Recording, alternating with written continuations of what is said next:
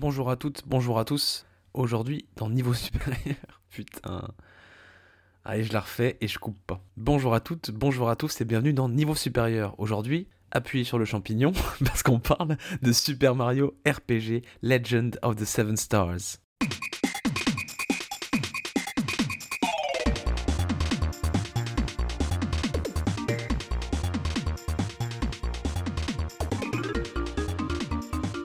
Jeu, il sort en 1996 sur Super Nintendo, en mars au Japon et en juin aux États-Unis. Il sort pas en Europe parce qu'ils avaient la flemme de le traduire, tout simplement.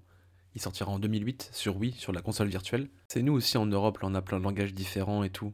Ça coûte trop cher, normal. Puisqu'il y a Mario dans le titre et dans le jeu, vous doutez que Nintendo est impliqué, et c'est un jeu du coup qui est une collaboration entre Nintendo et Square. Dans l'épisode 1, on a parlé de Square Enix, parce que c'est l'éditeur de Dragon Quest 11.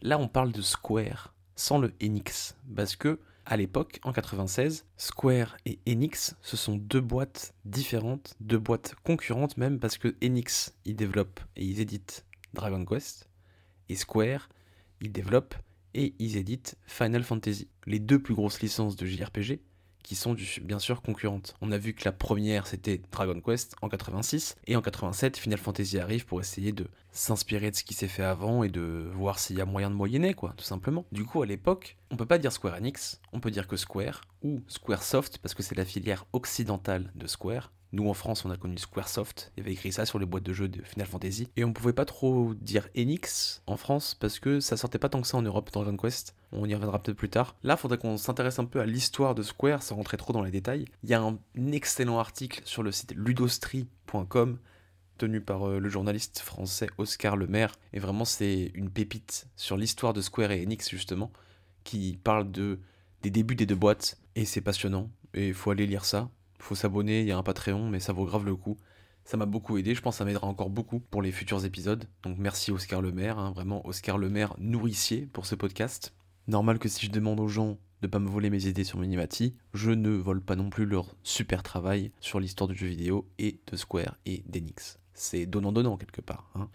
Donc voilà, l'Oscar euh, du meilleur journaliste revient à Monsieur le maire. Bon, ouais, j'arrête putain, le mec trop relou quoi. Euh, c'est bon, j'arrête, promis. Du coup, en 96 sort Super Mario RPG, collaboration entre Square et entre Nintendo. Et il faut savoir que à l'époque, les deux boîtes sont plutôt graves en forme même si Enix, ce sont les premiers historiquement à lancer Dragon Quest et donc le JRPG, Final Fantasy et Square, ils ont réussi à les rattraper entre temps et ça se tire un peu la bourre niveau chiffre de vente sur Super Nintendo et sur NES. Et au bout d'un moment, ouais, c'est vraiment deux séries qui sont au coude à coude, même si Enix reste un peu au-dessus. Square a vraiment bien rattrapé son retard au démarrage et peut maintenant rivaliser avec Dragon Quest du coup, Nintendo, quand ils ont besoin ou envie, parce que Shigeru Miyamoto, le créateur de Mario, il commence à exporter un peu Mario dans d'autres genres de jeux que la plateforme qui est le genre de base de Mario. Il y a Dr Mario en 92, qui est un jeu de puzzle. Imaginez un peu Tetris, quoi. Il y a Mario Kart. Il y a Mario Golf, je crois aussi sur NES. Il y a des Mario éducatifs, il y a Mario Paint. Il commence déjà un peu à faire tout n'importe quoi Mario. Mais Miyamoto, il aimerait bien qu'il y ait un RPG Mario. Mais chez Nintendo, il n'y a pas encore de développeurs qui sont aguerris dans ce genre. Du coup, bah, quand Square leur propose, bah, ça arrange tout le monde parce que le problème de Square, c'est que leurs jeux se vendent très bien, mais que leurs différentes tentatives pour essayer de percer en dehors du Japon se sont souvent soldées par des échecs. Du coup, avec l'attrait mondial de Mario, les gamins à l'époque commencent à reconnaître plus que Mickey, et le talent de Square que Nintendo n'a pas vraiment encore concernant les JRPG, bah, c'est une collab, un fit qui semble tout trouver quoi. Et ça donne Super Mario RPG. J'ai pas d'histoire personnelle particulière avec ce jeu. J'y ai pas joué à l'époque parce qu'on pouvait pas. Et en plus j'avais une Mega Drive de toute façon. J'ai pas non plus joué aux suites spirituelles, aux jeux qui sont inspirés de ce jeu, à savoir la série des Paper Mario et la série des Mario et Luigi. J'ai joué à rien de tout ça. C'est juste que je savais que ça existait, je cherchais des jeux pour le podcast, et en gros, j'ai commencé FF12 sur Switch et ça m'a cassé les couilles. J'étais bien dedans, j'aimais bien, mais les histoires politiques euh, pseudo-complexes, alors que ça n'a pas l'air de dire grand-chose, ah, j'étais pas d'humeur avec ce truc trop sérieux, qui se prenait trop au sérieux, ça m'agaçait. J'avais envie d'un truc plus léger, plus sympa, plus lumineux.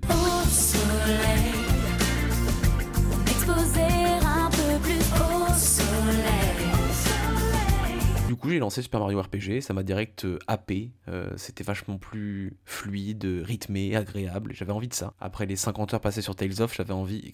Tales of c'était cool, hein, c'était rythmé, je l'ai dit, mais je voulais un jeu moins prise de tête que FF12 qui demande beaucoup d'investissement pour rentrer dedans parce qu'il a un système de combat assez particulier et qu'il a l'air de prendre des plombes. Du coup, c'est pour ça que je joue à ce jeu. Parce qu'il avait l'air plus simple et plus sympa, tout simplement. C'est un peu comme si j'avais voulu me lancer dans une recette euh, qui avait l'air super bonne mais qui était super complexe. Je sais pas, une sorte de cuisine fusion, un truc sashimi savoyard euh, qui peut donner un truc incroyable ou bien dégueulasse, mais il faut respecter une recette hyper minutieuse et précise pour bien le faire. Et ça me chauffait bien, mais au bout d'un moment j'ai eu la flemme et du coup j'ai fait des pâtes au ketchup quoi. Voilà. Bah, c'est un peu cette histoire-là, mais avec euh, FF12 et Super Mario RPG. Et les pâtes au ketchup, c'est très bon. Attention. C'est sucré, c'est simple, c'est efficace. Donc ouais, c'est ce qui s'est passé. Du coup, on va en parler de ce Super Mario RPG. On va essayer de voir si c'est bien, si c'est pas bien, et aussi qu'est-ce que ça veut dire sur le JRPG que dix ans après le tout premier JRPG, Mario s'y intéresse et daigne venir dans le monde de JRPG. Qu'est-ce que ça veut dire sur ce genre? Je pense que du coup, contrairement à la problématique qui m'a intéressé l'autre fois, ce qui est ressorti de ce qu'on a dit sur Tales of Vesperia, avec le côté contemplatif, c'est moins une problématique phénoménologique, alors c'est un mot qui fait peur, mais ça veut juste dire expérience vécue. Tales of nous a permis de voir l'état dans lequel devait nous mettre un JRPG, selon moi. L'état vraiment ressenti euh, au niveau du rythme, de ce qu'on ressentait, de comment, dans quel état ça nous mettait en tant que joueur, l'expérience de jeu que ça procurait un JRPG, selon moi. Là, je pense que l'intérêt, il sera plus historique euh, par rapport au genre et ce que ça veut dire sur le genre d'avoir ce produit, Super Mario RPG. Bon, c'est une euh, approche un peu différente, mais je pense que c'est ça l'intérêt qu'on va voir, un spoiler, dans l'étude de ce jeu, quoi. L'étude, c'est un bien grand mot, mais en en parlant. Du coup, bah parlons-en, lançons-nous. Hein. Je, fais des intros de 5 minutes à chaque fois pour dire euh, plein de trucs, alors que c'est juste l'intro. Mais bon, allez, c'est maintenant. Je me suis dit, dans ma tête, que l'épisode, il serait plus court que d'habitude. C'est mal parti, mais on va voir.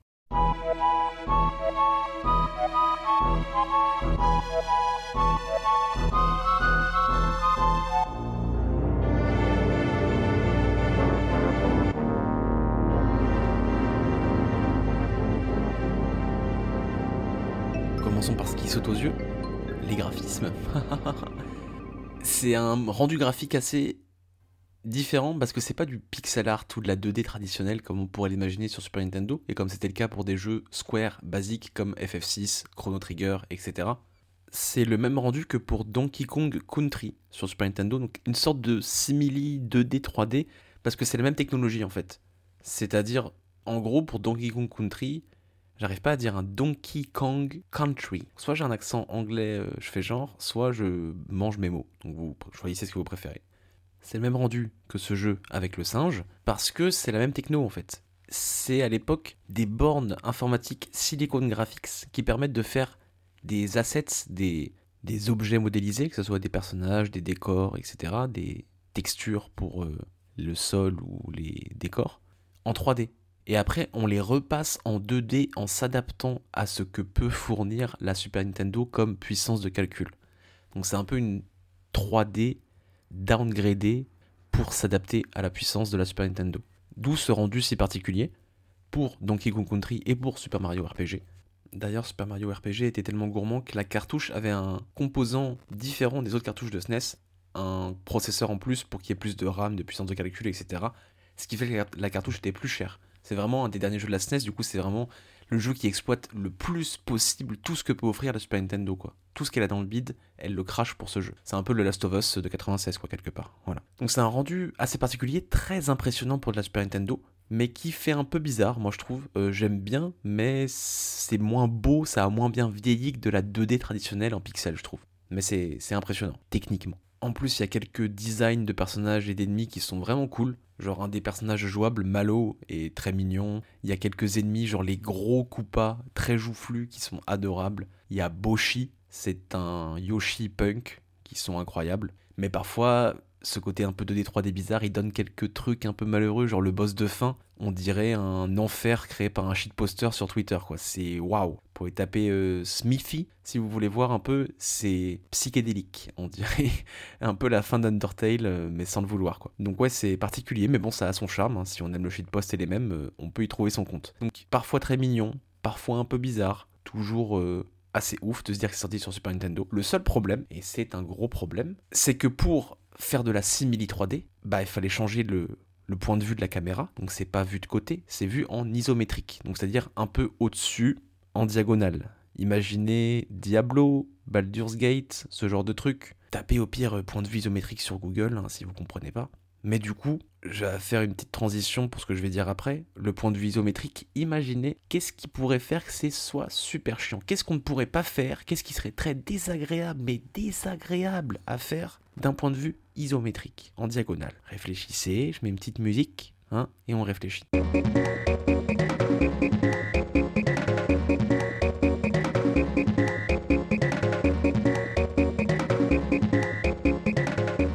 Alors, est-ce que vous l'avez chez vous?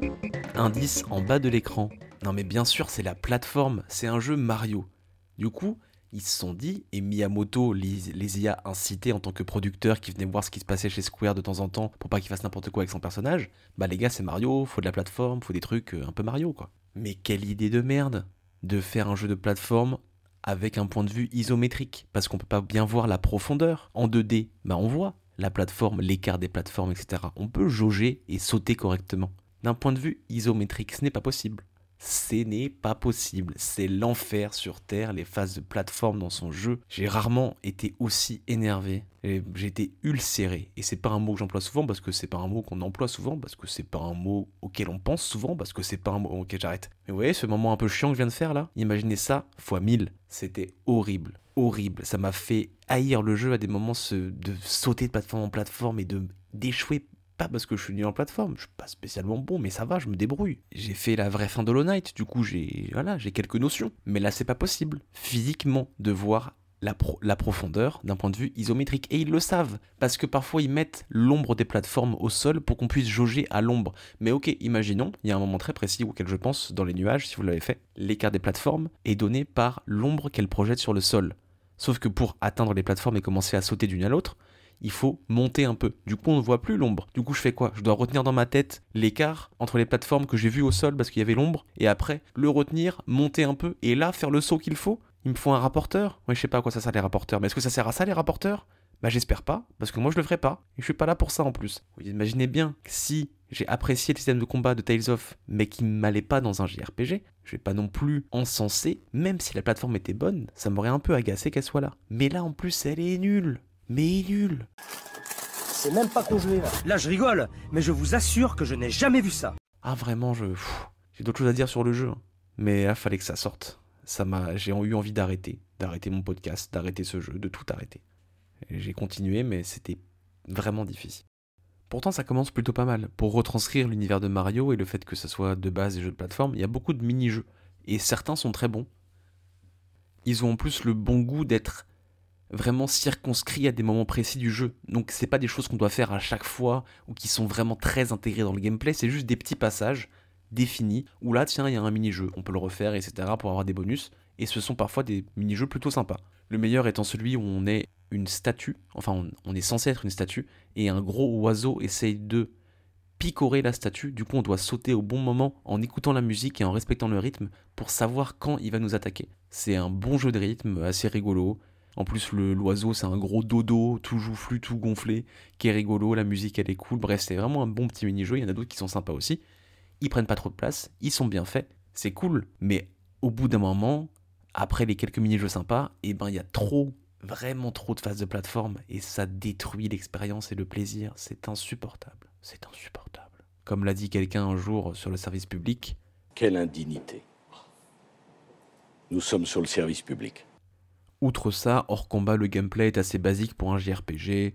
Il y a des menus, des équipements pour augmenter les stats, des marchands, quelques quêtes annexes un peu obscures. J'ai dû m'aider d'un guide pour en faire certaines, évidemment, parce que je n'ai toujours pas pu réfléchir assez sérieusement à la question de pourquoi autant d'obscurité dans les quêtes annexes ça commence à me travailler un peu, donc je vais sûrement y revenir bientôt. Et je pense que ça sera très pertinent avec le prochain jeu qu'on fera. Mais du coup, hormis ces mini-jeux et ces phases de plateforme, il n'y a rien de spécial. Et du coup, les mini-jeux sont agréables, sont une bonne tentative. La plateforme, ça aurait pu être bien si c'était pas avec un putain de point de vue isométrique. Voilà. Mais cette inventivité, cette volonté de faire un JRPG aux couleurs de Mario et qui respecte un peu l'esprit Mario se retrouve vraiment aussi dans les combats.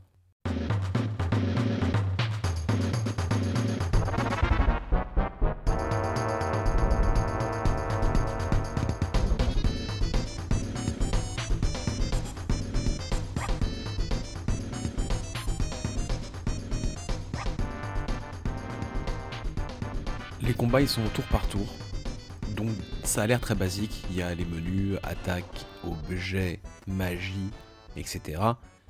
Particularité qu'on remarque déjà, c'est que les points de magie sont communs à toute l'équipe. Ce sont des équipes de 3. Du coup, le fait que chaque personnage n'ait pas ses propres points de magie nous limite un peu à un seul personnage qui utilisera la magie parce que sinon on n'a pas assez pour tout le monde.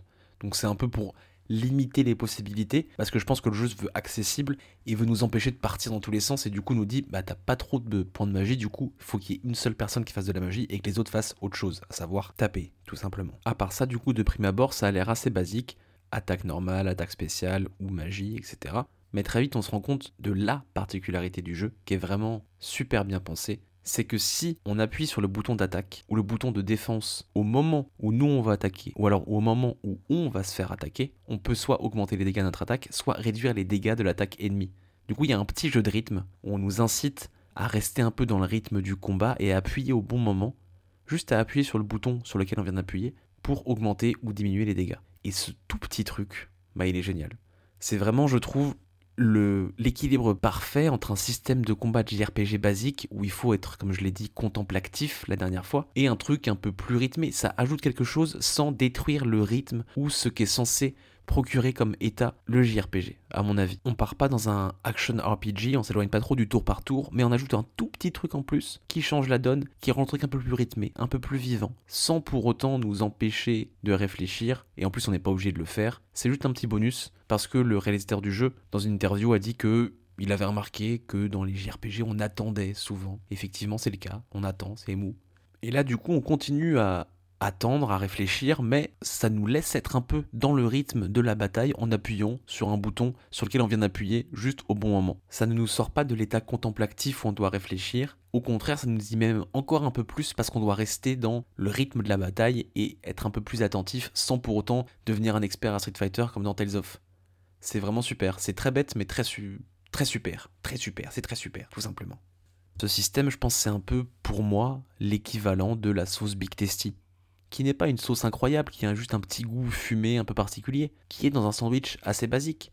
Mais juste ce goût fumé, dans ce sandwich basique, donne le Big Tasty, à savoir un super sandwich. Et bien là c'est pareil. Un tout petit truc en plus, qui a l'air un peu bête, donne un super système de combat. Et en plus, c'est même pas la seule chose qu'ils ajoutent au système de combat pour le rendre un peu plus dynamique, parce que parfois les ennemis, de façon un peu aléatoire, vont lâcher pas des objets, mais des sortes de bonus. Par exemple, un bonus qui vous rendra chanceux et vous permettra à la fin du combat en cours de faire un petit jeu où il faut trouver le Yoshi qui se cache parmi trois œufs pour augmenter vos pièces d'or ou pour augmenter vos points d'expérience gagnés. Ce truc là pareil, il est très bête mais il ajoute un petit truc en plus qui est plutôt sympa. Parfois c'est pas un truc de chance avec un mini-jeu, c'est juste ah tiens cet ennemi il fait que tes points de vie sont revenus au max ou que t'as plus de défense pendant ce combat. C'est des petits bonus un peu aléatoires que lâchent les ennemis qui font un petit truc en plus qui est sympa, qui est inattendu, qui rajoute un petit, truc à attendre, à espérer dans les combats. De même, quand on gagne un niveau, on doit choisir un peu à la manière d'un niveau bonus dans Mario entre trois bonus. Soit on augmente les HP, soit l'attaque, soit l'attaque spéciale. On choisit à chaque fois qu'un personnage gagne niveau, on a le choix entre ces trois options-là, ces trois petits bonus. Ce qui n'est pas grand-chose, mais qui, qui fait plaisir. Et ça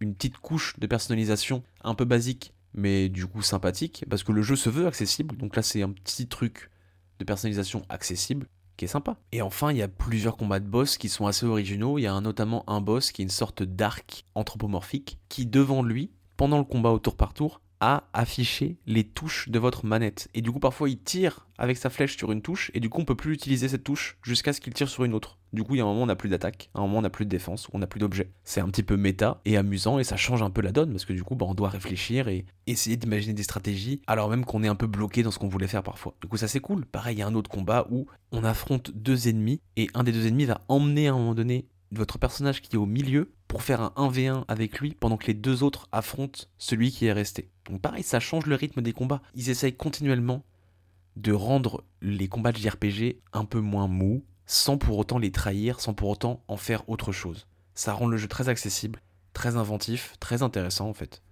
Et c'est vraiment super agréable. Du coup, le système de combat est très bon. En voulant rendre le JRPG encore plus accessible, il invente des choses qui ne trahissent pas l'esprit mais qui rendent ça un peu plus marrant, un peu plus rythmé, et c'est super.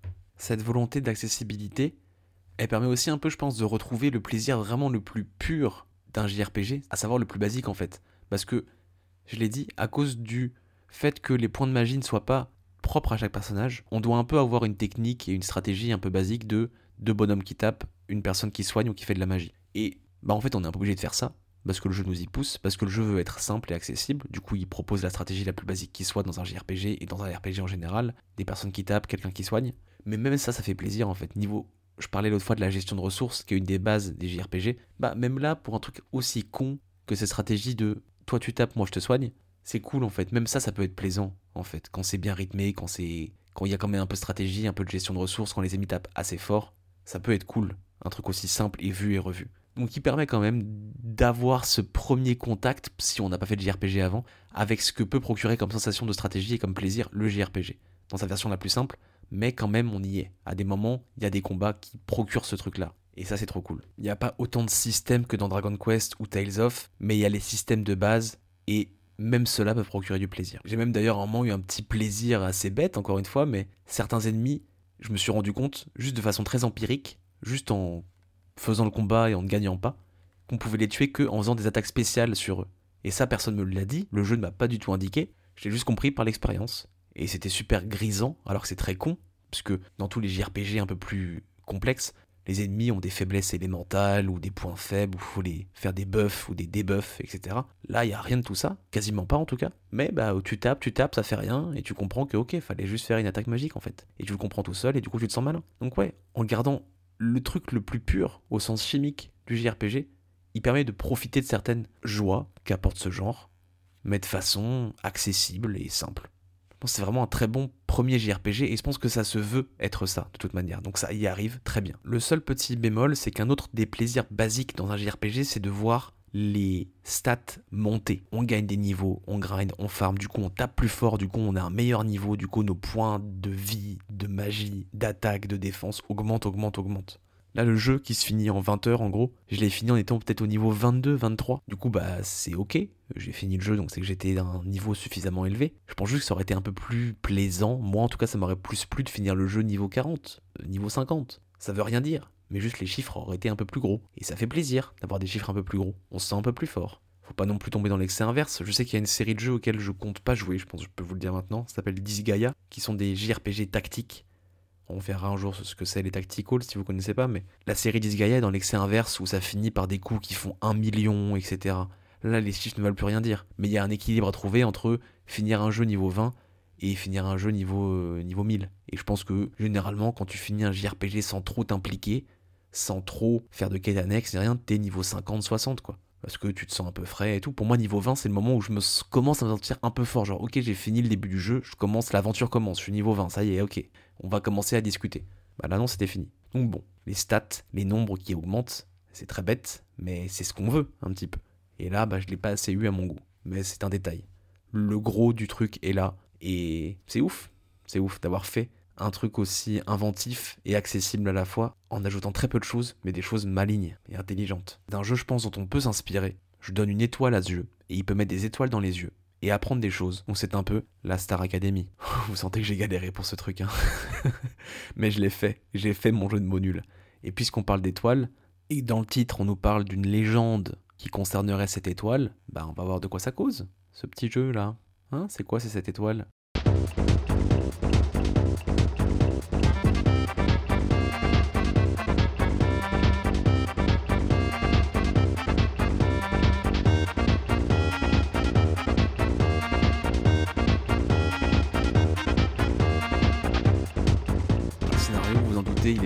Plus épique comme peuvent l'être ceux de Dragon Quest ou Tales of. Ça commence comme un Mario de base. Peach se fait enlever, même si à l'époque elle s'appelle Princesse Toadstool, parce que le lore et l'univers de Mario ne sont pas encore totalement figés. Du coup, on l'appelle plus Princesse Toadstool que Princesse Peach. Voilà, je ne savais pas que c'était ça son nom avant. Je l'ai appris dans ce jeu. Du coup, comme d'hab, elle se fait enlever. On va dans le château de Bowser en tant que Mario. Ça sert un peu de tutoriel. On bat Bowser. Et alors que on va récupérer Peach, parce qu'on a battu Bowser de façon assez facile et, bête, puisque c'est le tutoriel, une grosse épée géante arrive du ciel, transperce le château et nous éjecte loin, nous, Bowser et Peach. Et on ne sait pas où est-ce qu'ils sont. Et du coup, bah c'est la merde. Qu'est-ce qui se passe? Il faut qu'on comprenne pourquoi il y a une grosse épée euh, qui nous empêche de retourner dans le château de Bowser, d'où vient cette épée, etc. C'est ça un peu la base. On apprend ensuite un peu plus tard que cette épée, elle a aussi transpercé et cassé la route des étoiles ou la piste des étoiles, je sais plus ce que c'est. La piste des étoiles, je crois que c'est le nom d'une vieille émission française. Gilles Margaritis est heureux de vous accueillir dans son cirque et vous souhaite une agréable piste aux étoiles.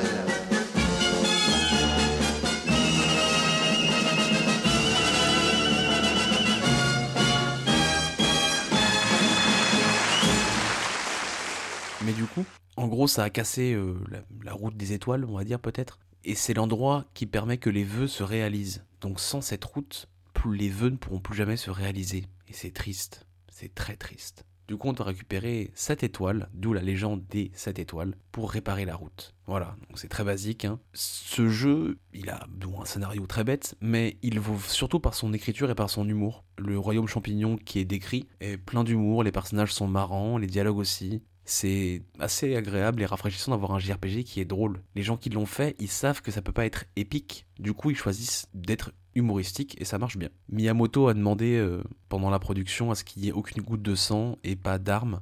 D'ailleurs, les ennemis qu'on affronte, l'épée géante et ses sbires, sont tous des armes. Donc on affronte des armes et Mario lui combat avec un marteau ou avec ses poings, mais pas d'épée ni rien. Du coup, c'est assez marrant de voir à quel point le jeu est conscient de l'univers dans lequel il est, du décalage que c'est par rapport au JRPG basique, et à quel point il en joue, quoi, tout simplement, autant dans les dialogues que dans les situations ou dans l'aura qu'ont les personnages dans l'univers. Par exemple, il y a une blague récurrente, c'est que les gens ne croient pas que nous sommes vraiment Mario, parce que Mario, il a un statut légendaire de sauveur, de héros, et pour leur prouver qu'on est vraiment Mario, on doit sauter. Et là, ils font Waouh, ok, t'es Mario, tu sautes super haut, incroyable. Et on doit sauter, donc appuyer sur le bouton saut. Et donc, c'est très con et très bête. Mario est reconnu juste parce qu'il c'est le seul qui sait sauter aussi haut. Et on est presque un peu dans la position de singe savant de. Je sais pas, imaginez si vous étiez comique et qu'on vous dit Eh, fais-nous la blague. euh, ah, non, non. Là, c'est un peu ça. Eh, t'es Mario, vas-y, saute. Et c'est. c'est ridicule, mais c'est trop, c'est trop marrant quoi. Il y a plein de petits dialogues comme ça qui sont étonnamment drôles et bien traduits en plus. Du coup, euh, ça fait plaisir, c'est rafraîchissant. Et même si le jeu n'aborde aucun thème intéressant euh, ni profond, j'ai bien aimé la fin, qui est un peu chiante parce qu'il y a moins de dialogue, donc il y a moins d'humour. Mais à la fin, on doit aller chercher le boss de fin, le vrai méchant, dans une sorte de dimension parallèle qui est une sorte d'usine en fait, de monde industriel. Du coup, la musique c'est un peu plus industriel, les décors sont gris, on combat des machines et tout. On affronte une série de boss avec euh, genre le secrétaire, le sous-secrétaire, le directeur, le sous-directeur, un peu comme une hiérarchie, ça se moque un peu. Et du coup, la critique et ce à quoi s'oppose le monde de Mario est transmise par les décors très industriels, par le nom des boss et par le fait qu'on les enchaîne comme une hiérarchie. Et ce genre de petits trucs là qui montrent un peu la conscience qu'ils ont que Mario est dans un univers vraiment trop coloré, trop différent, trop parfait, et qu'il est un peu en opposition avec ce qui se fait d'habitude, autant soit dans le monde réel que dans les JRPG classiques, et amené d'une façon assez marrante quoi, par les ennemis, par le décor. Et même ça c'est plutôt malin. C'est pas grand chose mais c'est malin. Comme le fait qu'on combatte des armes et que le grand méchant s'appelle Smithy, et Smith en anglais c'est le forgeron. Du coup on affronte quelqu'un qui veut créer des armes, des armes, des armes de façon industrielle, face à un Mario qui lui ne combat sans aucune arme. Même si bon, sauter sur la tête de quelqu'un c'est assez violent, Euh, mais c'est Mario donc c'est mignon. Donc ouais, c'est un jeu qui sait ce qu'il est, qui sait ce qu'il fait, qui est intelligent et qui est drôle, même si l'histoire est nulle. Donc c'est super en fait. Quand on peut pas être épique, bah autant faire autre chose. Autant pas essayer, ça aurait sûrement été un peu ridicule d'un jeu très premier degré où Mario doit sauver le monde et ses amis et, et ramener l'amour partout. Là, le jeu sait ce qu'il fait, et il sait ce qu'il est, c'est super.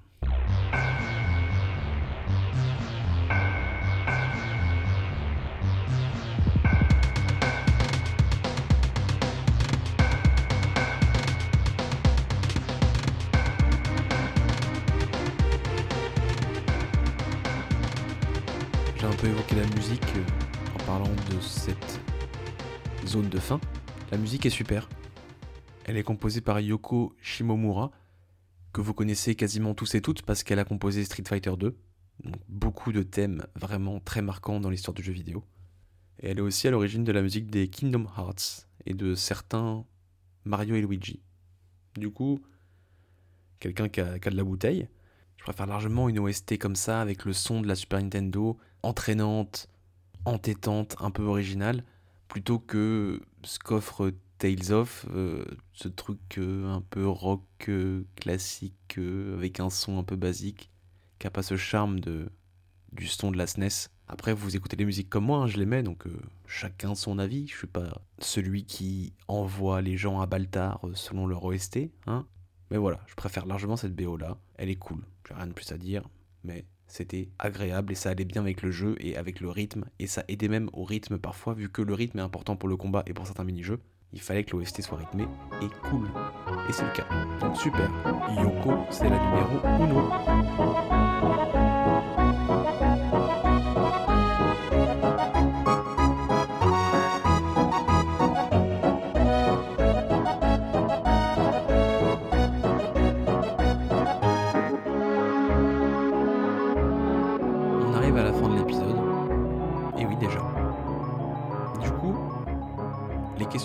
Au départ, est-ce que c'est un bon jeu? Oui, clairement. Il dure 20 heures, il est accessible, c'est un très bon premier JRPG.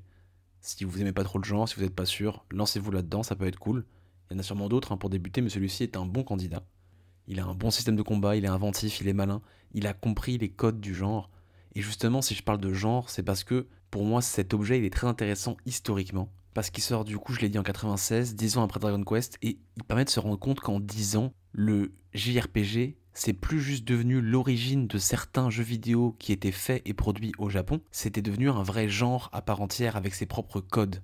Et moi, dans l'épisode 0, je vous ai vraiment présenté le jeu de rôle japonais comme des jeux de rôle faits au Japon, la version japonaise de l'héritage de Donjons et Dragons.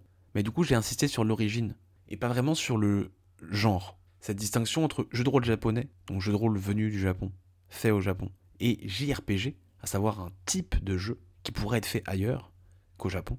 Elle est assez importante. C'est Moguri du podcast Cozy Corner qui m'a rappelé ça en parlant de Baten Kaitos dans un des derniers épisodes. Et cette distinction entre jeu de rôle japonais et JRPG, elle est déjà là dix ans seulement après le premier jeu de rôle japonais, Dragon Quest, qui créait le genre, mais qui du coup ne donne pas un genre en fait, parce qu'on aurait pu ne pas suivre ce qu'avait donné Dragon Quest et ça aurait pu ne pas marcher. On se rend compte que du coup en 10 ans, il y a eu beaucoup d'héritiers Dragon Quest, beaucoup de JRPG qui sont sortis. C'était vraiment le JRPG à l'époque, un type de jeu vraiment apprécié qui faisait beaucoup de ventes. Dragon Quest c'était la série hors Nintendo qui faisait les plus grosses ventes, autant sur NES que sur Super NES. Final Fantasy, on a dit c'était à peu près au coude à coude niveau millions de ventes à partir du 5 en gros. Du coup, ça générait beaucoup d'argent, ça plaisait beaucoup, c'était le genre à la mode. Du coup, beaucoup de gens essayaient d'imiter ça. Même Square aussi voulait pas se limiter à Final Fantasy.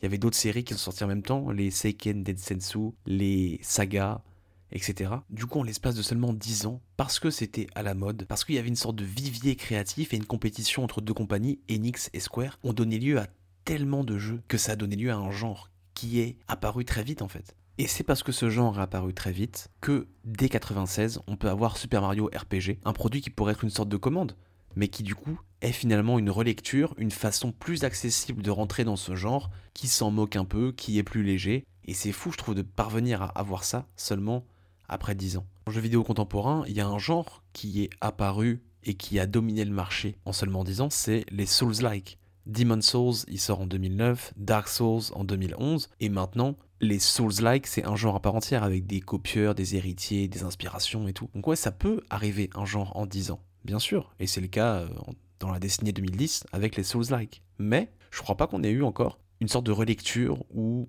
de parodie ou de version plus accessible qui a vraiment tout compris à ce qu'était un Souls-like, comme c'est le cas par exemple avec ce Mario RPG. Après, le réalisateur de ce jeu, Shigeru Fujioka, il avait aussi bossé sur Final Fantasy Legend, qui était une sorte de tentative de faire un jeu spécifiquement pour le marché occidental de Square. C'est une sorte de jeu plus accessible pour les occidentaux, pour essayer de leur donner le goût du JRPG parce que visiblement ils ne l'avaient pas, parce que les ventes n'étaient pas bonnes. Donc ça peut s'expliquer cette volonté d'être plus accessible et d'avoir bien compris le genre pour pouvoir le rendre plus simple mais en garder l'essence. Mais quand même, ça reste un tour de force, je pense, euh, d'avoir réussi à le faire aussi bien. Et ça montre à quel point il y avait déjà des conventions bien établies en seulement quelques années pour pouvoir les détourner et les simplifier. Donc c'est pour ça que ce jeu est aussi intéressant, je trouve. Ça aurait pu être un truc à la con, une sorte de Final Fantasy où on a juste remplacé euh, les bonhommes en épée par Mario, Peach et Bowser. Mais c'est autre chose. Et c'est assez fou que ça puisse être autre chose si rapidement. Alors que ça fait vraiment juste 10 ans que ça existe ce genre.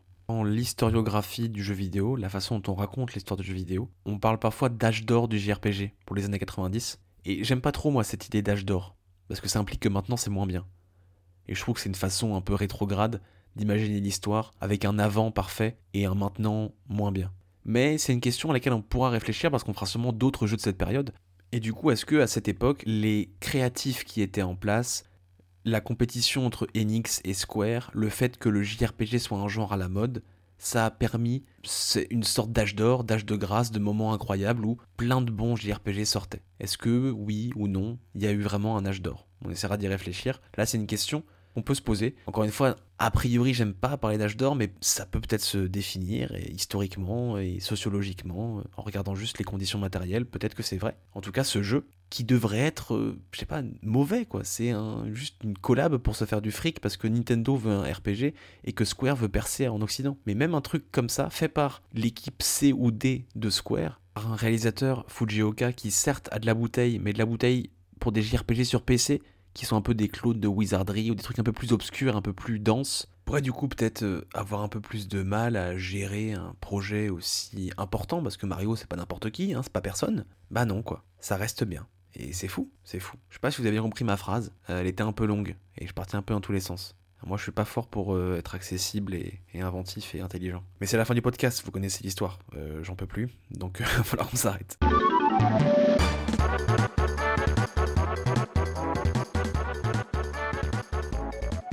Dans notre euh, village des JRPG, pense que Super Mario RPG, Legend of the Seven Stars, ce serait le glacier. Tout simplement, le glacier. Des bons produits, attractifs pour les enfants et pour toute la famille, sucrés, appétissants, très agréables en été. Mais, parce que moi j'ai pas oublié cette putain de plateforme isométrique, ce serait un glacier qui serait parfait, qui serait super, mais qui aurait des cônes vraiment pas pratiques, trop étroits, qui ferait que on est toujours à deux doigts de faire tomber sa boule de glace. Donc c'est super comme glacier. Vraiment, bravo. Il est excellent. Vraiment tout ce qu'on peut avoir attendre d'un glacier. C'est pas un glacier euh, de luxe euh, qui fait des glaces euh, à la résine de hêtre. Non. C'est un glacier qui fait des bonnes glaces à la fraise et au chewing-gum. Mais avec des putains de cônes trop petits qui fait qu'on peut tout perdre d'un coup si on fait un faux mouvement. Voilà. Écoutez mes aïeux, l'épisode il n'est pas plus court, hein, mais bon, Qu'est-ce que, qu'est-ce que j'y peux si j'ai des trucs à dire? Hein? C'est comme ça Encore un épisode de plus en moins. Je remercie les gens qui me font des retours quand je le demande, ça fait plaisir. Vous avez peut-être entendu dans l'épisode numéro 2 des bruits désagréables en fond sonore. Alors parfois, il y a toujours des petits trucs qui restent, genre je tape dans mon micro, j'arrive pas à l'enlever, ça c'est pas très grave. Peut-être c'est grave pour vous, pour moi c'est pas grave. Mais dans l'épisode 2, il y avait peut-être en fond sonore constant mon ventilo en train de mourir. C'est pour ça que j'ai lancé sur les réseaux sociaux un petit appel euh, aux dons, si vous le souhaitez. Je crois que les liens sont sur Twitter, sur Facebook, parce que j'ai une page Facebook pour les boomers. Et ouais, c'est un Kofi, en gros, donc c'est, je sais plus que c'est l'adresse exacte, c'est dans les notes du podcast, c'est partout. Pour, j'ai mis le lien partout. Si vous voulez lâcher 1 euro, 2 euros, 3 euros, bah c'est sympa. Je pourrais réparer mon PC et réenregistrer dessus. Là, merci à ma copine de me prêter son Mac mais je suis pas à ma place, je suis pas à l'endroit où j'enregistre d'habitude, c'est un peu bizarre. Et puis avoir un ventilo qui meurt, c'est triste et ça m'empêche de faire des jeux gourmands par exemple sur mon PC ou juste d'enregistrer des, des putains de podcasts c'est chiant. Du coup, bah si vous avez de la thune à lâcher, c'est cool. Je pense que soutenir les petits, artisans comme ça, c'est fait toujours plaisir. Je demande pas grand chose. Donc voilà, si vous pouvez, faites-le. Je sais qu'on est tous pauvres. Si vous l'êtes un peu moins, pensez à moi si vous aimez bien. Si vous pouvez pas, bah c'est pas grave. Euh, lâchez 5 étoiles, lâchez des commentaires. Ça fait plaisir d'entendre vos retours. Donc voilà. Peut-être qu'un jour je ferai un Patreon quand j'aurai plus de temps, avec des, contreparties intéressantes, des podcasts en plus ou je ne sais quoi. Pour l'instant, non, je demande juste 1 euh, euro, 2 euros parce que tout travail mérite salaire et que ça prend beaucoup de temps de faire un podcast. Et oui, faut faire les jeux, ils sont longs, faut faire des recherches, c'est fatigant, et faut enregistrer. Et vous avez pu vous rendre compte qu'il y a beaucoup de coupures. Parce que. enfin, non, vous vous rendez pas compte, mais vous pouvez l'imaginer, vu mes lancements à deux balles. Du coup, voilà. N'hésitez pas à donner si vous pouvez, à partager, à commenter, etc. etc. Le mois prochain, on va jouer à Suikoden, un JRPG de la PS1 sorti en 95 si je me trompe pas. Du coup, un an avant Super Mario RPG, et pourtant sur PlayStation. Et oui, c'est incroyable. Du coup, bah, lancez-vous. Je crois qu'il est pas très long non plus, donc vous avez peut-être le temps de le faire aussi. On se retrouve du coup le mois prochain. Et n'oubliez pas de faire votre maximum dans la vie comme dans les jeux pour passer au niveau supérieur.